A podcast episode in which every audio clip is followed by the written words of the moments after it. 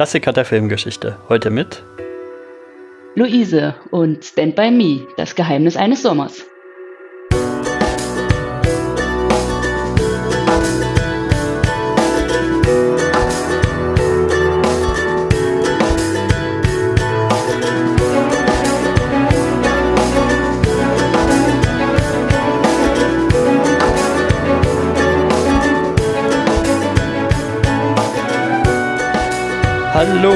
Herzlich willkommen bei den Klassikern der Filmgeschichte, dem Podcast, in dem wir einmal im Monat einen Film besprechen, der 15 Jahre alt ist oder älter.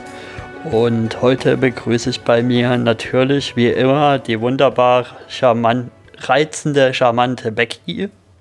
Ach, das kann ich nur zurückgeben. Hallo Erik.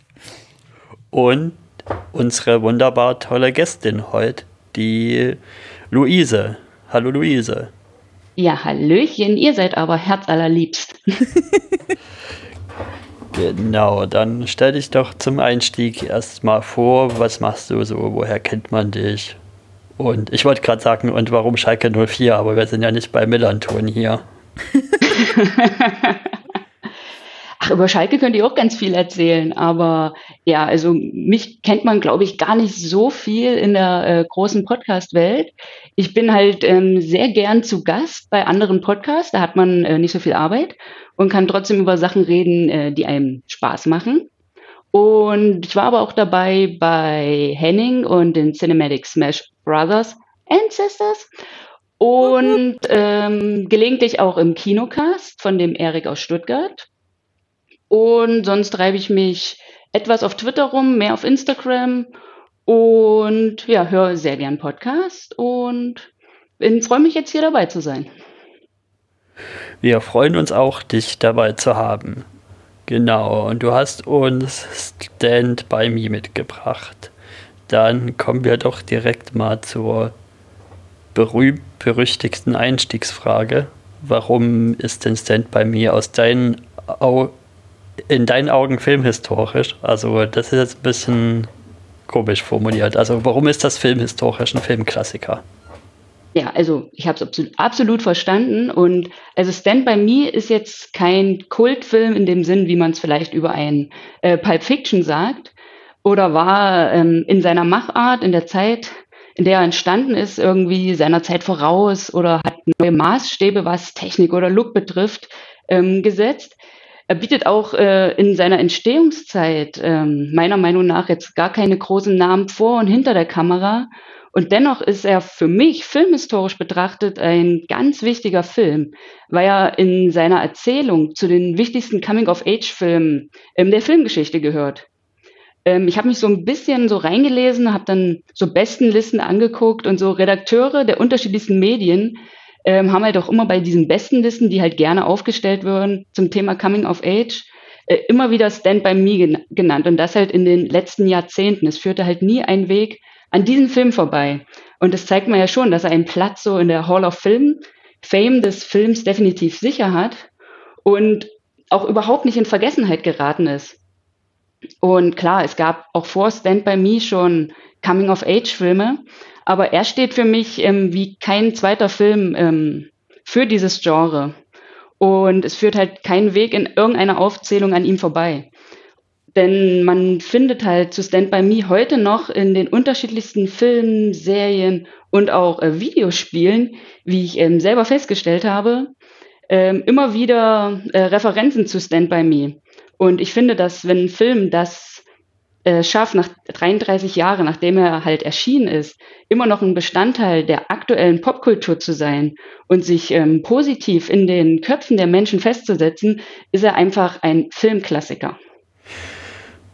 Ja, da sprichst du schon was an mit den, mit den Referenzen. Ja, wahrscheinlich am, am aktuellsten und am, denke ich mal, größten bekannt ja die Gleichung, die da immer gezogen wird von Stranger Things zu Stand By Me, wo wir da vielleicht auch noch mal drauf kommen, dass, dass dieses Gleichnis dann bei mir ein bisschen falsche Erwartungshaltungen an den Film geweckt hat. Aber dazu später mehr. okay.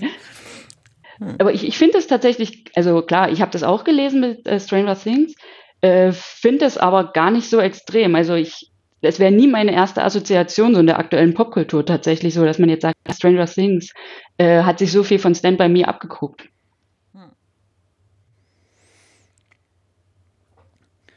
Ja. Aber ihr könnt es auch anders sehen.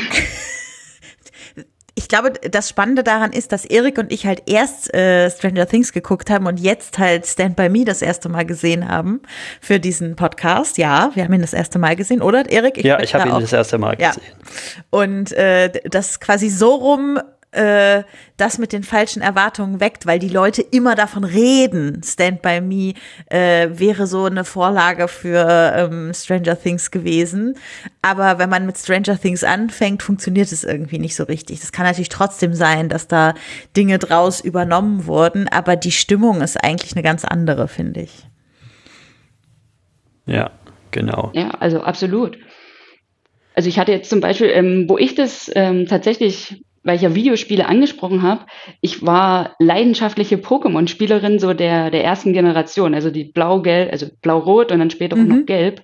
Und dann ganz am Anfang geht man mit seiner Figur halt so durch die Gegend und dann ähm, kann man halt auch so zu, zum Fernseher gehen, drückt dann auf A oder B und dann steht halt unten dann so im Text, oh, vier Jungs laufen eine Bahnstrecke entlang. Und dann dachte ich so, wow, geil. Also wenn so eine Referenz da ist halt und in so einem Videospiel, finde ich halt schon richtig gut. Mhm. Das ist sehr spannend. Ich habe das auch immer gespielt, aber ich glaube, dass äh, diese Fernseher habe ich scheinbar immer übergangen. Ja, oder ja. es war dir dann halt auch nicht bewusst, halt in ja, dem das Sinn, also hast es, du hast es vielleicht gelesen, denkst, ah, nett, und gehst halt weiter und wirfst einen Pokéball. Das, das nächste, was da noch bei Stranger Things irgendwie da dran ist, ist, dass sie in der zweiten Staffel auch mal eine Bahnstrecke lang gehen, aber sonst mhm. ist da auch nicht viel. Aber vielleicht, mhm. Luise, gibst du uns erstmal eine Inhaltszusammenfassung. Was, was passiert denn so im Film? Worum geht es denn so? Ja, na klar. Ähm, sehr gern. Also wir befinden uns im Jahr 1959 und in einer Kleinstadt in Oregon. Fun Fact, im Buch, äh, auf dem die Geschichte basiert, ist es der US-Bundesstaat Maine. Aber sei es drum. Ähm, und es sind, es sind Sommerferien und wir haben halt die Freunde ähm, Gordy, Chris, Teddy und Vern. Und die beschließen sich, auf die Suche nach einem vermissten Jungen zu machen, den sie halt auch kennen. Und ähm, auf diesem Weg, den die Jungs gehen, das sind nur zwei Tage, die sie halt aus ihrer Kleinstadt, aus ihrer Umge äh, gewohnten Umgebung rausgehen, unterwegs sind. Ähm, und halt in dieser Zeit lernen sie halt sehr viel über ihre Freundschaft. Und je länger halt auch ihre Reise dauert, ähm, desto mehr wird halt aus diesem launigen Sommerabenteuer, was sie gesucht haben, halt ähm, so der Ernst des Lebens und die Jungs werden halt auch wirklich so von Dialog zu Dialog halt erwachsener. Und also diese Reise nach, die Suche nach dem Jungen ist so quasi der rote Faden im Film und darum geht's. Hm. Das äh, findest du wirklich, es geht darum? Weil ich finde, also eine meiner größten. Also die Reise Fragen, meine ich halt. Also ja, ja. Der, der Junge ist halt nur der McGuffin, aber. Ja, genau. Weil äh, ich finde es ganz spannend, die es beruht ja auf einer äh, Erzählung von Stephen King, die genau, es äh, The Body, genau. die Leiche heißt. Ähm, und da ja noch, noch viel mehr quasi diesen Jungen, den sie suchen, in den Mittel, Mittelpunkt stellt, schon durch den Titel des Ganzen. Und äh, ich hatte halt wirklich das Gefühl, das ist ein, ein reines äh, MacGuffin und sie hätten jetzt auch nach, auf der Suche nach jeder anderen Sache sein können. Äh, und dass es jetzt zufällig eine Leiche war, ja gut oder habt ihr das Gefühl, das steht noch für irgendwas, dass die auf der Suche nach einer Leiche sind? Also ich, also für mich nicht. Also für mich ist es tatsächlich wirklich, wie es halt meistens so ist, halt die Reise, es ist nur der McGuffin. Also mhm. die hätten auch auf Blaubeerensuche gehen können, aber dann wäre es halt nicht so spannend gewesen und dann wäre halt nicht so dieser Thrill dabei gewesen, weil es ist ja trotzdem irgendwie was, wenn du im Hinterkopf hast, okay, du machst dich jetzt auf die Suche nach einem Jungen und der Junge wird aller Wahrscheinlichkeit tot sein und du wirst das erste Mal in deinem Leben vielleicht ein totes Kind, einen toten Menschen sehen. Mhm. Aber mhm. sonst klar, sie hätten auch irgendwas anderes suchen können. Ja, okay, dann, dann mache ich jetzt erstmal das mit der Erwartungshaltung. Erzähle ich mir das erstmal von der Brust. Also, was mir halt, was, was ich mir halt echt gedacht habe, ist, dass jetzt hier, dass wir so einen klassischen, dass das so ein klassischer Stephen King Horrorfilm ist. Es geht ja auch so los. mit, mit irgendeiner Leiche, die da irgendwo ist und dann machen sich die vier Jungs auf und da kann doch irgendwas nicht koscher sein, da muss doch irgendwas passieren, muss doch irgendwas mit den Bullies passieren und da passiert dann zwar am Ende auch ein, auch ein Showdown, aber irgendwie nicht so, nicht so extrem und nicht so irgendwie ja, furchterregend, wie ich es erwartet habe. Also der, der menschliche Horror, wenn man es mal vergleicht, gut, ich habe halt auch diesen Sommer beide It-Filme gesehen, also den von dem, den neuen von vor zwei Jahren und jetzt It 2. Und da ist ja halt nicht nur Pennywise, sondern auch der menschliche Horror, den finde ich ja zum Teil viel schlimmer von was da so die Eltern so mit den Kindern anstellen und aber diese Level erreicht es halt hier auch nicht irgendwie. Das ist alles sehr seicht, fand ich, dafür, dass es eine Stephen King-Verfilmung ist. Hm. Ich kenne mich ja nicht viel mit Stephen King aus. Also da alle, die da jetzt nach Expertise suchen, äh, sind bei mir falsch. Die würde ich dann irgendwie auf den König Bube Dame Gast Podcast verweisen, wo sie irgendwie alles von Stephen King besprechen. Äh, Grüße an der Stelle. Aber ähm, ich finde ja schon ganz spannend. Also ich habe dieses Jahr ähm, The Shining geguckt und äh, das ist ja einer dieser Filme, wo Stephen King sehr unzufrieden mit der Verfilmung war. Und ich habe das Gefühl, von jedem zweiten Film, wo eine Stephen King-Geschichte oder ein Roman oder was auch immer verfilmt wurde, hört man hinterher, Stephen King war total unzufrieden damit. Ähm, und das ist jetzt einer der wenigen, wo man halt weiß, er hat es geliebt. Also er, er ist irgendwie, nachdem äh, der Regisseur ihm den Film vorgeführt hat, Rob Rayner, ist er ihm glücklich um den Hals gefallen und äh, war irgendwie total glücklich mit der Stimmung, die der Film auch gemacht hat. Ähm, und von daher, also wahrscheinlich assoziiert man tatsächlich auf den ersten Blick was anderes mit Stephen King. Aber Stephen King selber scheint genau sowas auch mit sich und dieser Geschichte assoziiert zu haben. Und das finde ich eigentlich, äh, also ich finde jetzt nicht, dass jeder Autor immer eine Deutungshoheit für immer über sein Werk haben wird und so, aber eigentlich finde ich das gerade vor diesem Hintergrund eine ganz nette Geschichte. Ja, na gut, ich sag mal so, ähm, der, ich habe das Buch gelesen, beziehungsweise diese Novellensammlung. Sehr gut, wir unter, haben eine Expertin. Unter, wo unter anderem halt auch hier die Verurteilten und der Musterschüler dazugehört, die mhm. ja auch beide verfilmt worden sind und die Verurteilten, wie wahrscheinlich jeder Filmkenner weiß, immer noch auf Platz eins der IMDb und wird da wahrscheinlich nie runtergeschmissen. Und das sind ja wirklich nur, ist nur eine Novellensammlung, also wirklich ganz kurze Geschichten.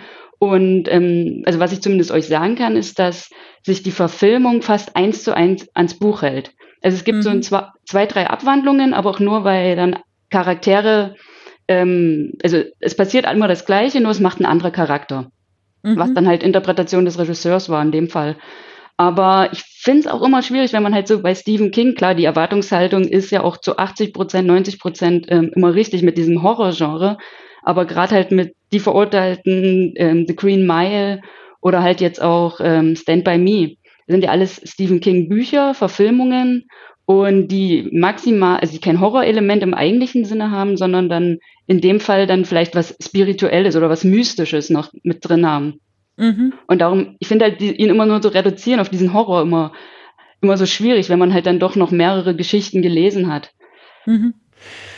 Wobei man die Green Mile schon noch als, Menschli als Abgründe der Menschlichkeit und in dem Sinne Horrorelement sehen kann. Aber Abgründe der Menschlichkeit gibt es ja in sehr vielen Filmgenres auch, die ja. kein Horrorfilm sind. Also ich habe ja bis dieses Jahr fast keine Horrorfilme in meinem Leben überhaupt gesehen. Und ich habe aber schon sehr viele Filme über äh, menschliche Abgründe gesehen. Also da würde ich das jetzt nicht so eins zu eins gleichsetzen, nur weil es natürlich auch Horrorfilme über menschlichen Horror geben kann. Ja, und da wir zum Vergleich zur letzten Folge jetzt diesmal auch eine Person dabei haben, die die Novelle auch gelesen hat, da kannst du ja noch sagen, wie ist, kommt die Stimmung so, ist die ähnlich wie im, in der Novelle? Ist die Stimmung im Film gut, gut abgebildet, gut aufgefasst? Ja, also, also absolut. Also ich muss sagen, ich habe ähm, damals auch zuerst den Film gesehen und dann auf die heimische Bibliothek zurückgegriffen, weil meine Mutter halt sehr, sehr großer Stephen King-Fan ist und ähm, immer noch sich, die, die, das neue Buch wird gekauft, wird gelesen, kommt ins ins Regal. Und darum ist dieses Bücherregal gigantisch groß. Es gibt eine nur Stephen King-Abteilung. Und dann habe ich mir natürlich dann seinerzeit dann die Novelle gegriffen. Natürlich dann auch noch mit den anderen dreien, die halt zu diesem Band damals dazugehörten, äh, zu den eben schon genannten ähm, Filmen. Und habe das gelesen und ich hatte genau dasselbe Gefühl. Also es mhm. ist wirklich eins zu eins umgesetzt und halt auch im Buch, wie er die Charaktere schreibt, finde ich, ist halt im Film halt auch ähm, so all ihre Eigenschaften halt genauso ähm, übertragen worden. Also das muss man schon sagen, da hatte man halt eine gute Vorlage in meinen Augen und, also, und dann das Drehbuch schreiben war wahrscheinlich eins der einfachsten Dinge der Welt. ja, da finde ich auch die Stimmung im Film hat mir wirklich sehr gut gefallen und der, der baut eine schöne Stimmung insgesamt auf, so ein bisschen melancholisch. Man kriegt schon so ein, wirklich diese Sommergefühle, Spätsommergefühle. Die Jungs reden ja auch drüber, wie es jetzt weitergeht mit der Schule und so, was, was die Pläne sind. Und ja, man, man merkt schon auch, dass das Erwachsenenwerden über die Reise gut ist. Mhm. Natürlich wahrscheinlich ein bisschen dramatisch verdichtet für so einen Film oder für so eine Geschichte, dass das innerhalb von zwei Tagen passiert. Normalerweise hast du ja wahrscheinlich irgendwie diese Erkenntnisse, die sie da haben, würden sich wahrscheinlich normalerweise über den, vielleicht über den gesamten Sommer ziehen, was sie hier für den Film auf zwei Tage halt hm. runterkondensiert haben. Aber das finde ich tatsächlich, ich glaube, das ist mein absolut favorisierter Punkt an diesem Film. Äh, also ich kann ja schon mal andeuten, dass ich den insgesamt ziemlich gut fand, den Film. Und ähm, am besten gefällt mir, also so Coming-of-Age-Filme, das sind ja Filme, die Umbrüche erzählen. Ja, also irgendwas auf dem Weg vom Kindsein übers Jugendlichsein zum Erwachsensein. Irgendwo auf diesem Spektrum bewegen sie sich irgendwo. Und äh, man muss sich mal überlegen, so einen Umbruch darzustellen, ohne das davor und das danach so richtig ausschweifend erzählen zu können, wo sich ja viel von so einem Umbruch erst sehr viel später zeigt und so, äh, ohne das wirklich ausschweifend erzählen zu können, ist gar nicht so leicht. Und ich finde, das gelingt dem Film hervorragend, eben auch über diese Stimmung und über die gute Chemie zwischen den äh, SchauspielerInnen naja, Schauspielern, die, äh, die hier so im Einsatz sind. Ähm, da, also einfach genau das einzufangen. Und ich äh, bin ja auch äh, hier in diesem Podcast bekannt dafür, sehr großer Fan von Coming-of-Age-Filmen zu sein. Ich finde, das ist wirklich so die Stärke von diesem Film schlechthin. Hm. Das ist halt auch ähm, tatsächlich so. Ich habe ähm, die DVD auch aus dem Regal meiner Mutter geholt, um ihn jetzt noch mal zu sehen und habe dann tatsächlich noch eine Dokumentation drauf entdeckt, von der ich gar nicht wusste, dass es sie gibt. Und habe mir die jetzt natürlich in Vorbereitung auch nochmal angeguckt, geht nur eine halbe Stunde. Und da erzählt halt auch Rob Reiner als Regisseur, dass er halt ähm, beim Casting der Jungs auch, er hatte halt alle so vor sich und die kamen rein und dann auch von den Background-Geschichten, die die Jungs hatten, ähm, dass auch alles sehr ähnlich ist. Und ähm, dass er dann dachte, oh Gott, die passen alle halt eins zu eins. Und ähm, der Großteil von ihnen hatte aber noch 0,0 Schauspielerfahrung und es war wohl auch am Anfang sehr steif. Und da hatte sie halt, also sie haben so getan, als würden sie halt Szenen drehen, aber es war halt irgendwie wirklich für sie nochmal so Schauspielschule. Und das haben sie halt so die ersten zwei Filmwochen gemacht. Und das haben die Jungs aber auch erst viel später gemerkt. Und da sind sie halt auch richtig zusammengewachsen und dass man halt auch diese Vertrautheit untereinander ähm, spürt. Und ich finde, das bringt der Film halt total rüber, dass die Jungs sich schon wirklich ähm, ihr halbes Leben lang kennen und miteinander so harmonieren und so Insider-Gags haben und dass das halt einfach alles sehr stimmig ist. Also da finde ich halt vom Casting ist es großartig äh, mit den vier Schauspielern. Da gibt's auch ein äh, sehr schönes Zitat von Will Wheaton zu, also der äh, Darsteller, der den Gordy spielt, ähm, der dazu gesagt hat, dass das auch das ist, was ihnen als Kind so geholfen hat. Also, dass sie einfach, wie er sagte, wir waren die Charaktere, die wir da gespielt haben. Also er sagt, ich war irgendwie ungeschickt und nerdig und schüchtern und fühlte mich nicht ganz wohl. Äh, River war natürlich cool und klug, also der den Chris spielt und sogar in seinem Alter eine Vaterfigur für einige von uns. Jerry war eine der witzigsten Personen, die ich je in meinem Leben gesehen habe und Corey war unglaublich wütend und in einem unvorstellbaren Zustand von Schmerz und hatte eine wirklich schlechte Beziehung zu seinen Eltern. Also das äh, ist scheinbar ja nicht nur was, was die beim Casting intendiert haben, sondern wenn man jetzt den Schauspielern sozusagen da auch glaubt, etwas, was auch genauso geklappt hat. Ja, ja also absolut. Und was ich noch beobachtet habe im Film, als interessant ist, dass es ja schon irgendwie von den, was ist das, das Vierwort von Trio? Also von dem Quartett. Von dem Quartett an Personen sich aber schon quasi ein Duo durchzieht, was sich immer wieder immer wieder mal Szenen bekommt, wo sie tiefer ähm, in die Konversation gehen. Also das ist halt der, der Schriftsteller, der, der Gordy, ne? Ja, genau. Mhm. Und halt der welcher von den Jungs ist es nochmal? Ich komme mit dem Namen durch. Chris. Mit, genau, der Chris. Der hat auch einmal sagt, ja, ich bin Chambers und da ist schon vorbestimmt, dass aus mir nichts werden kann. Mhm. Ja, also ja, ja. das finde ich übrigens auch eine der intensivsten Szenen, also wo sie da, äh, das ist ja die eine Nacht, wo sie dann jeweils zur Wache stehen müssen und er ihm dann halt auch diese Geschichte von diesem Milchgeld erzählt. Ja. Also diesen ganzen Schmerz, den er hat und halt auch dieses äh, Wissen, okay, eigentlich äh, bin ich in dieser Situation hier vertrackt und ich komme nicht raus, weil ich bin halt ein Chambers-Junge und meine Zukunft steht, ähm, er steht schon bereit und niemand glaubt mir und wäre es irgendwie ein anderer Junge gewesen, der das Milchgeld damals geklaut hätte oder der da gewesen wäre, dann hätten sie den wahrscheinlich nicht vermutet, aber weil er halt war, ähm, war klar, okay, der wird beurlaubt, weil es muss halt der Chambers-Junge gewesen sein. Mhm. Also das fand ich von der Intensität ähm, wie River Phoenix das dann halt auch spielt, also auch richtig beeindruckend, wenn man halt auch immer bedenkt, in welchem Alter die Jungs halt auch ähm, zur Aufnahme waren. Ja, ja, total. Also war auch eine meiner Gänsehautszenen überhaupt und auch dieses, also ich meine, die Jungs kabbeln und necken sich ja schon auch ganz schön viel und vielleicht kriegt äh, der eine von ihnen auch ein bisschen mehr ab als die anderen, also Vern vor allem. Aber was ich so stark finde, ist, dass die da auch so emotional und sensibel sich untereinander zeigen. Also, dass der Chris da einfach den anderen das erzählt und dabei weint und seine Verzweiflung total rüberbringt und dass das nie ein Thema ist, was du bei Jungs in dem Alter auch als Thema in so einen Film hättest reinbringen können, dass es eben nicht so leicht ist zu sagen, Tränen sind okay und hey, wir umarmen uns und wir haben so einen warmen, liebevollen Umgang miteinander, wie die das tatsächlich haben. Also da finde ich gerade diese diese Form der jugendlichen Männlichkeit, die uns dort gezeigt wird in dem Film, sehr am Beispiel von Chris, aber auch am Beispiel von Gordy, äh, finde ich da total schön.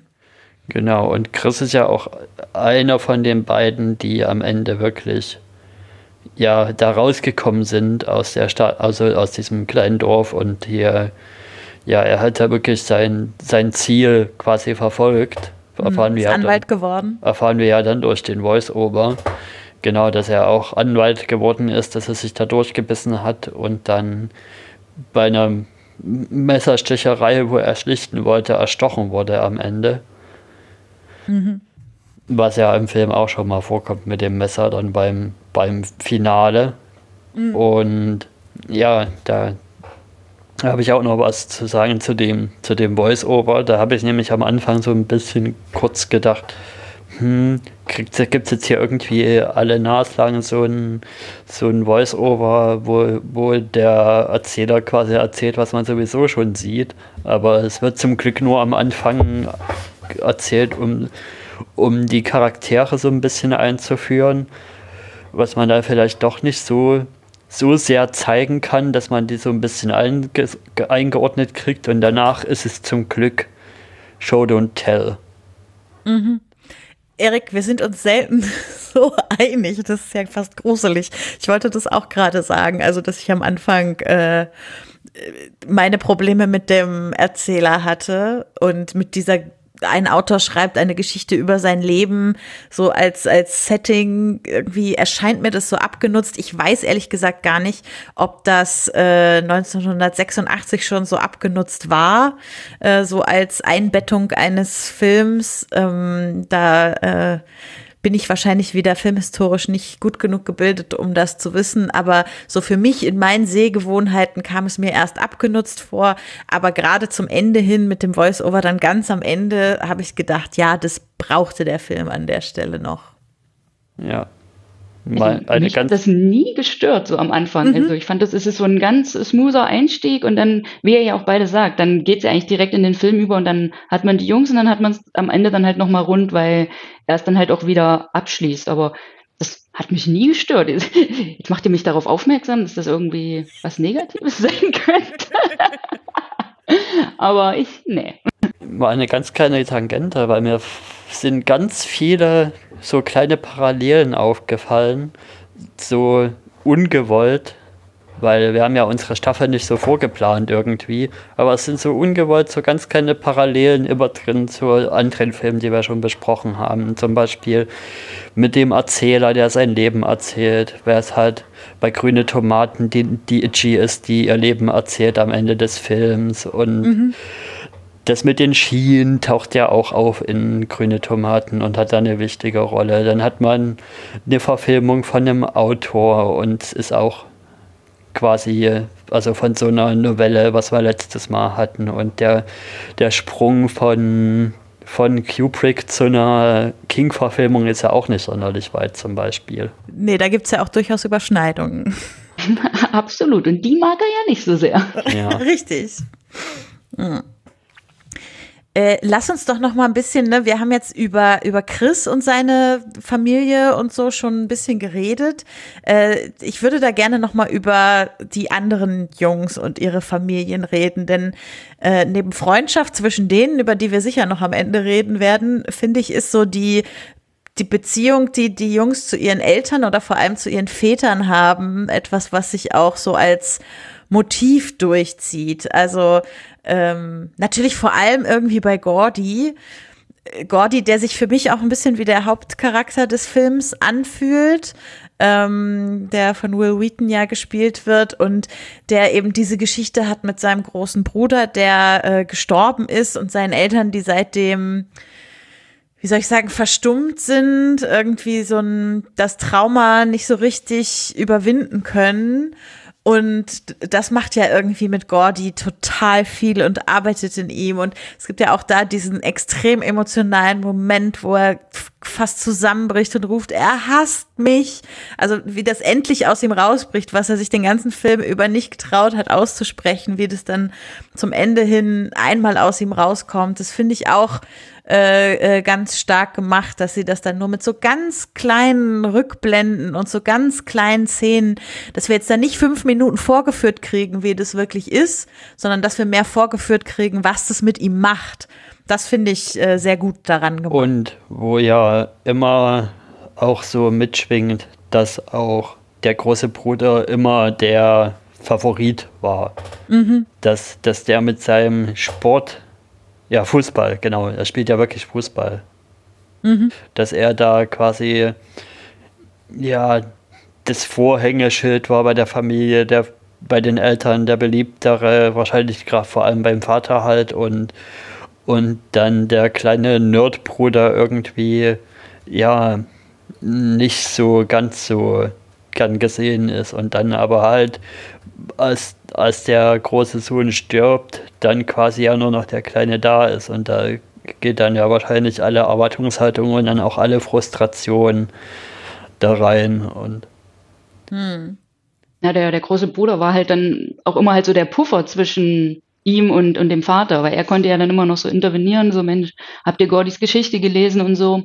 Und der ist ja dann komplett weggefallen. Es war halt mhm. wirklich so irgendwie jemand, der noch dazwischen stand, der sich halt auch für seinen Bruder interessiert hat und halt nicht nur dieses Sportding, sondern der das toll fand, was Gordy gemacht hat. Und ja, und dann dieser Vater, der damit halt wahrscheinlich überhaupt nichts anfangen kann, die komplette Trauer halt über den Verlust des Sohnes, des Stars. Und ja, es ist schon, aber halt bei allen, es zieht sich ja wirklich bei allen durch, dass sie ähm, große Probleme mit ihrem Vater haben.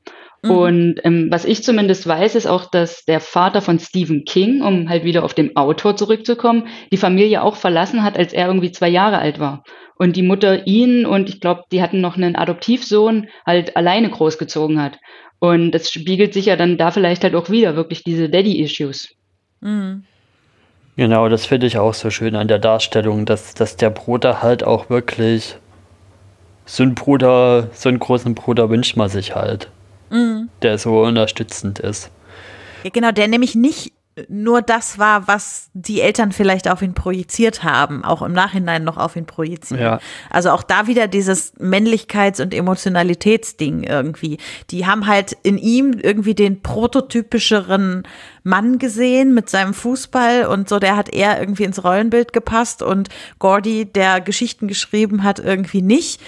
Aber tatsächlich hat der große Bruder gar nicht so sehr ins Rollenbild gepasst, sondern war auch immer auf der Seite seines Bruders. Und deshalb ist natürlich die Tatsache, dass Gordy einerseits seinen Bruder verloren hat und dann noch das Ganze, die Beziehung zu seinen Eltern extrem erschwert, äh, ein doppelter Schlag. Aber mit dem Ganzen, was du jetzt auch gerade erzählt hast, Luise, über, über Kings, ähm, ja, Verhältnis zu seinem eigenen Vater, das macht mir noch mal einiges klarer, denn das, was ich hier in dem Film gesehen habe, habe ich ähnlich ja schon in, in S Teil 1 beobachtet.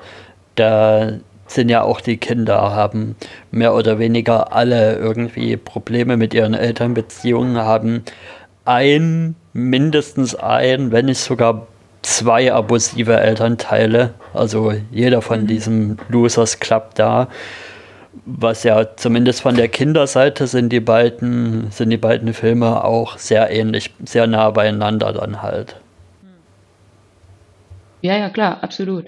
Ich meine, die sind ja auch alle so in derselben Zeit, so Anfang der 80er, Mitte der 80er entstanden und da war das für King vielleicht in dem Zeitpunkt seines Lebens vielleicht auch noch ein ganz wichtiges Thema, weil später lässt das tatsächlich so ein bisschen nach. Aber auf jeden Fall ähm, hast du recht, klar, die Jungs könnten noch genauso in, in S mitspielen und wären da ein Teil der Geschichte. Also das würde auf jeden Fall auch passen. Mhm. Und ich meine, wir haben jetzt über zwei von denen gesprochen. Für Teddy, den, den dritten Jungen, ähm, der von Corey Feldman gespielt wird, ist das ja auch äh, der Vater quasi das allumfassende Thema, obwohl es ein abwesender Vater ist. Also das ist ja immer noch mal so eine so eine dritte Geschichte, irgendwie ein ganz anderer Umgang mit einem Vater. Es ist kein Vater, den man hasst und es ist kein Vater, bei dem man das Gefühl hat, dass er einen hasst, sondern es ist einfach ein Vater, der nicht da ist und was das so äh, mit ihm machen kann. Und dann auch diese Geschichte, dass er fest daran glaubt, dass sein Vater ein, ein Kriegsheld ist und Vielleicht ist er das auch, was wissen, also wir wissen es nicht so genau, aber von dem Mann vom Schrottplatz oder was es ist, erfahren wir äh, zumindest eine glaubhafte Geschichte auch, dass der Vater in einer äh, Psychiatrie sitzt und ähm, das vielleicht, also ich weiß gar nicht, ob Teddy das vielleicht weiß und verdrängt oder ob es ihm einfach nie erzählt wurde, aber dass es eben auch ein gebrochener Vater ist und umso mehr für Teddy so ein hartes Vorbild irgendwie darstellt. Also ich meine, der sagte, ich will unbedingt zur Armee wie mein Vater und läuft schon mit diesem Army Tag rum die ganze Zeit und ist ja auch sehr aufbrausend, sehr gewaltvoll in bestimmten Zusammenhängen, ähm, sehr selbstverletzend auch dahingehend, dass er sein Leben mehrfach einfach so ja, sehr stark in Gefahr bringt, nennen wir es mal so. Also das scheint ihm nicht das Wichtigste zu sein, irgendwie sein eigenes Leben zu schützen. Also da haben wir auch unglaublich viel Projektion irgendwie in, in dieser Beziehung. Und das finde ich halt auch irgendwie stark, dass der Film da nicht so singulär auf einem Jungen hängen bleibt, sondern ganz unterschiedliche Vater-Sohn-Beziehungen oder halt Nicht-Beziehungen darstellt. Na, du, du hast ja auch am, am Anfang gesagt, dass hier Will Wheaton, wo er über die Jungs gesprochen hat, dass Corey Feldman ja auch so viel Wut in sich hatte. Mhm. Und das wurde in dieser Dokumentation halt auch nochmal gesagt, dass er halt auch mit einem abwesenden Vater groß geworden ist und sehr, sehr viel Wut halt auf seinen Vater hatte. Und ähm, Rob Reiner halt auch gar nicht viel ihm an Anweisungen geben musste, Regieanweisungen, gerade halt auch bei dieser Schrottplatzszene, die du gesagt hast, wo er da gegen den Zaun springt und halt sagt, mein Vater hat den Strand in der Normandie gestürmt und er ist kein Verrückter oder was auch immer. Und dass ähm, das halt so aus ihm rauskam, also aus, aus Corey Feldman, dass das gar mhm. nicht so mhm. großartige Regieanweisungen waren, wo wir halt wieder bei diesen Dingen, ja, jetzt nicht unbedingt Casting, aber halt, dass zumindest zu dem Zeitpunkt die Jungs halt perfekt in diese Rollen mit ihren persönlichen Schicksalen halt auch ähm, gepasst haben. Und mhm. halt Corey Feldman halt ähnliche Sachen erlebt hat, halt auch im, im echten Leben und halt nicht nur vor der Kamera. Mhm. Ja. Was ich auf alle Fälle noch generell an dem Film schön fand, ist dieser zum Teil sehr trockene Sprachhumor und ähm, zum Teil auch sehr abgefahrene Sprachhumor. Also zum Beispiel, was ich auch lustig fand, war, wo sie dann auf diesem Schrottplatz sind und dann, ja, der Voice-Over so trocken sagt, sowas nach dem Motto, ja, und in, in unserer Panik hat sich halt angehört, wie beiß ihm in die Eier, Basta. Und das hat er aber gar nicht gesagt. Und natürlich. Wie es halt so ist, ne? Was für mich natürlich den Vogel abgeschossen hat, ist bei dieser, bei dieser Geschichte, die er erzählt, mit dem, mit dem Kuchenwettbewerb, dieser, dieser Radiostationsmensch mit seinem tollen Spruch. Was war der Spruch? Sag's nochmal. Was war er? Ich habe ihn gerade nicht im Kopf. Hier gibt's die heißen Scheiben zum in die Ohren reiben. Oh mein Gott, das ist das ist sprachliches Gold. Das wird unser neuer, unsere neue Abschlussphrase oder so im Podcast. Ich, ich sehe es schon. Die heißen nee, Scheiben zum in die Ohren reiben. ja, äh, so Podcast-Untertitel. Aber jetzt, wenn wir schon bei dieser Geschichte sind, ne? Diese Essenswettbewerb Geschichte, wobei man von Essen ja schon fast nicht mehr reden kann. Also ähm, ich stelle mir schon die Frage, warum wir das gebraucht haben, diese Szene. Weil ich, also ich habe mich richtig geekelt. Also so sehr, ich, ich habe den Film in der Bahn geguckt auf dem Laptop.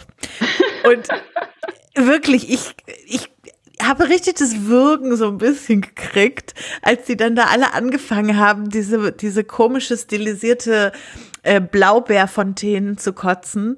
Also ich meine, es ist ja alles gut und schön, Kreativität und Projektion von irgendwelchen eigenen Erfahrungen auf die Figuren in der Geschichte und so weiter. Aber, aber warum? Also das hat mich echt sehr rausgebracht, muss ich sagen. John, das ist schon die Anlage, dass sie da sitzen und und die Hände hinterm Rücken. Ich habe ja erst gedacht, okay, Hände hinterm Rücken, bis die Torten kommen, so halt wie bei Schlag den Rab und dann erst anfangen, wenn, wenn halt die Marke gegeben ist. Aber nee, dann beugen die sich so vor und fressen an den Torten rum wie die Schweine.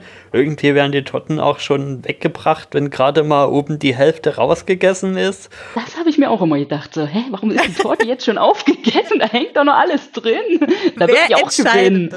Und ja, was ich sehr schön fand, war halt Wolfgang Völz, also zum Beispiel bekannt von den drei Fragezeichen als Stimme bei, bei diesem irgendwas mit Superhühnchen oder so. Und als Captain Blaubeer Stimme, der spricht ja diesen Bürgermeister da. Das, deshalb hat mich sehr gefreut, die Stimme zu hören. Und ich habe auch die ganze Zeit gedacht, dass die Erzählerstimme die klang mir so drei Fragezeichen erzählerisch, aber es ist, es ist niemand von den Vieren, der irgendwie bei den drei Fragezeichen mal Erzähler war. Aber, es ist aber doch, Oliver Rohrbeck ist auch dabei, also ja, jetzt ist hier aber es ist doch, einen von den Gangstern da. Ist doch trotzdem ähnlich angelegt. Aber jetzt mal im Ernst, brauchtet ihr diese Szene? Hat die euch was gegeben für den Film? Also tatsächlich, als ich den Film mit 11, 12 das erste Mal gesehen habe, fand ich das irre witzig. Also das war für mich tatsächlich in dem Moment, in dem Alter ein absolutes Highlight, wie halt einfach sich die Leute da gegenseitig vollkotzen. Auch diese komische Antilopen, alte Herren-Gang, die da stand und die Frauen, die hinter ihnen, oder die saßen und die Frauen, die hinter ihnen standen, einfach auf ihre Geweihe gekotzt haben. muss ich sagen, seinerzeit fand ich das ähm, echt witzig. Aber als ich den Film jetzt halt nochmal gesehen habe, aber ich ihn danach halt auch schon einige Male gesehen habe, dachte ich dann auch so, oh, eigentlich brauche ich das nicht und das bringt mich auch nicht weit. Also es hätte auch irgendeine andere Geschichte sein können. In, also wie gesagt, in dem Alter super, aber jetzt dachte ich auch irgendwann, ja, ist nett, aber da hat mich die Frage, was Goofy ist, mehr interessiert. Ich fand das, ich fand das halt auch so mit dem, weil es halt wieder quasi von, vom Erzähler an der Stelle kommentiert war, was so passiert, wie trocken der da runter erzählt, wer dann wem ins Gesicht kotzt und wie sich die Zwillinge gegenseitig ins Gesicht gekotzt haben und so. Und auf der anderen Seite, ja, es ist halt wahrscheinlich auch um zu zeigen, dass, dass es klar ein Schriftsteller ist, aber dass er halt auch noch zwölf ist. Und dass der halt auch jetzt nicht so zu der Zeit noch nicht so die großen Würfe geschrieben hat wahrscheinlich, sondern halt Geschichten, wo sich Leute ins Gesicht kotzen. Und das ist wahrscheinlich auch noch eine von seinen vielleicht Stories, die er nicht irgendwie wo unterbringen konnte, sondern die er vielleicht irgendwie in einer Kreativitätsübung geschrieben hat. Aber sein Kumpels kann er es halt erzählen, weil er weiß, dass es da gut ankommt. Hm. Ja, also vielleicht ist es auch deshalb irgendwie bei mir so schwierig mit dieser Szene, weil ich das Gefühl habe, dass sie ähm, ja so den Bogen schlägt von dem Fettshaming, was es auch schon die ganze Zeit im Film irgendwie gegenüber Vern gibt. Und dann gibt es ja auch ein, eine sehr dicke Figur in dieser Geschichte, die erzählt wird, der da auch irgendwie so seinen, äh, seinen Spott abkriegt. Äh, was irgendwie einer meiner größten Minuspunkte an dem gesamten Film ist. Also, dass ich, dass, dass ich da immer so ein, wie so ein Stachel gespürt habe, ich meine, natürlich sind es Kinder, die irgendwie miteinander umgehen, wie Kinder das auch tun. Aber irgendwie hat es mir trotzdem die ganze Zeit so wehgetan, dass ich das Gefühl hatte, das äh, hätte man auch irgendwie anders machen können. Ja, also absolut. Das hatte ich jetzt halt auch, als ich ihn jetzt wieder gesehen habe, mhm. ähm, hatte ich jetzt auch so das so, ja, ein bisschen drüber. Und halt, wie du ja sagst, im Vorfeld ja auch schon, dass es halt oft ähm, gegen Würren geht und dass Würren ja der, der Dicke ist und dies und das und dass halt immer darauf rumgeritten wird. Und das fand ich halt bei dieser Geschichte, die Gordy erzählt, dann ja, also jetzt halt, wenn ich es jetzt betrachte, halt auch absolut, oh, ja, wie, wie du schon sagst, braucht es das? Und ähm, ja, was, was bringt uns die Geschichte, außer dass wir uns noch mehr über den dicken Jungen lustig machen, der wahrscheinlich ein richtig schlechtes Leben hat.